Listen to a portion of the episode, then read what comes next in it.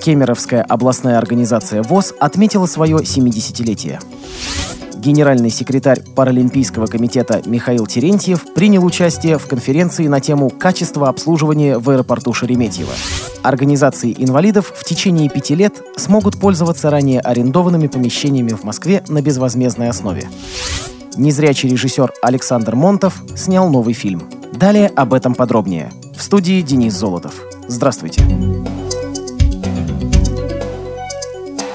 Председатель Комитета по вопросам здравоохранения и социальной защиты населения Совета народных депутатов Кемеровской области Ирина Бобровская и депутат Кузбасского парламента Евгений Косиненко приняли участие в торжественном мероприятии, посвященном 70-летию со дня образования Кемеровской областной организации ВОЗ.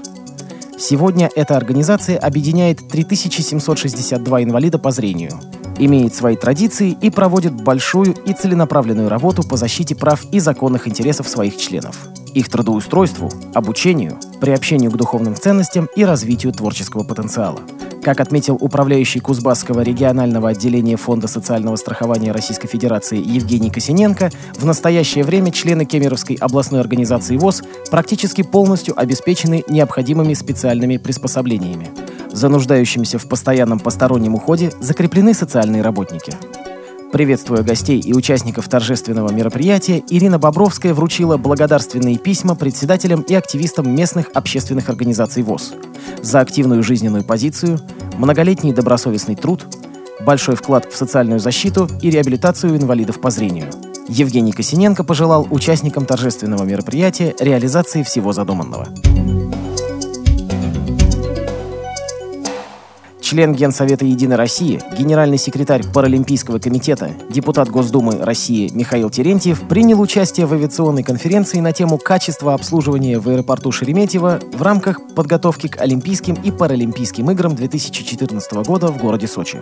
Олимпийские и Паралимпийские игры – это самые масштабные спортивные соревнования в мире. В период их проведения в страну, принимающую игры, одномоментно съезжаются национальные спортивные делегации. Именно в аэропортах, которые по праву считаются воротами страны, формируются первые впечатления. Оттенок этих впечатлений зависит от качества предоставляемых услуг, отметил Терентьев. Он напомнил, что в марте 2014 года впервые в истории России пройдут Паралимпийские игры. Из 45 стран на игры приедут 700 спортсменов-инвалидов. Также не стоит забывать и о болельщиках с инвалидностью. Главная задача аэропортов – создать такую безбарьерную инфраструктуру, чтобы человек с ограниченными возможностями здоровья беспрепятственно передвигался в аэропорту и сам принимал решение – либо пройти пункты досмотра самостоятельно, либо воспользоваться помощью сотрудников специальных служб, считает Терентьев. По его мнению, не менее важным является уровень подготовки персонала в сфере обслуживания людей с инвалидностью. К разработке программ подготовки авиационного персонала надо привлекать общественные организации инвалидов – это способствует правильному пониманию инвалидности. Необходимо учитывать и человеческий фактор, проявлять дружелюбие и не ущемлять чувство собственного достоинства людей с инвалидностью, подчеркнул парламентарий. Организации инвалидов в течение пяти лет смогут пользоваться ранее арендованными помещениями в Москве на безвозмездной основе.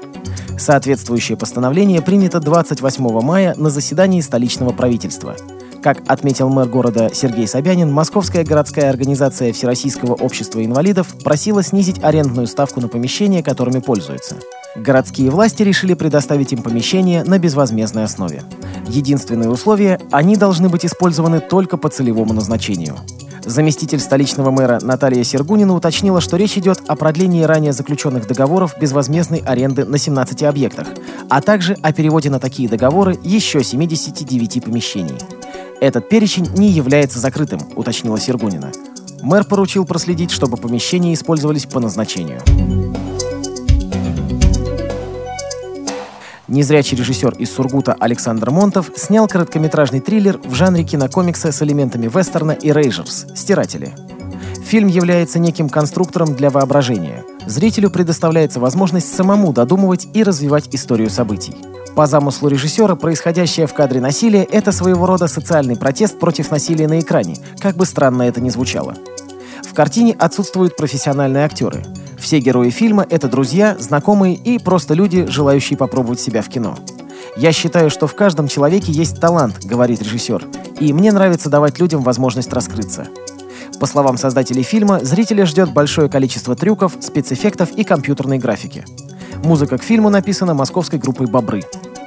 Выход фильма намечен на лето 2013 года, сообщает кинокомпания «Терм Студио». При подготовке выпуска использованы материалы информационных агентств и интернет-сайтов. Мы будем рады рассказать о новостях жизни незрячих и слабовидящих людей в вашем регионе. Пишите нам по адресу новости собака ру. Всего доброго и до встречи!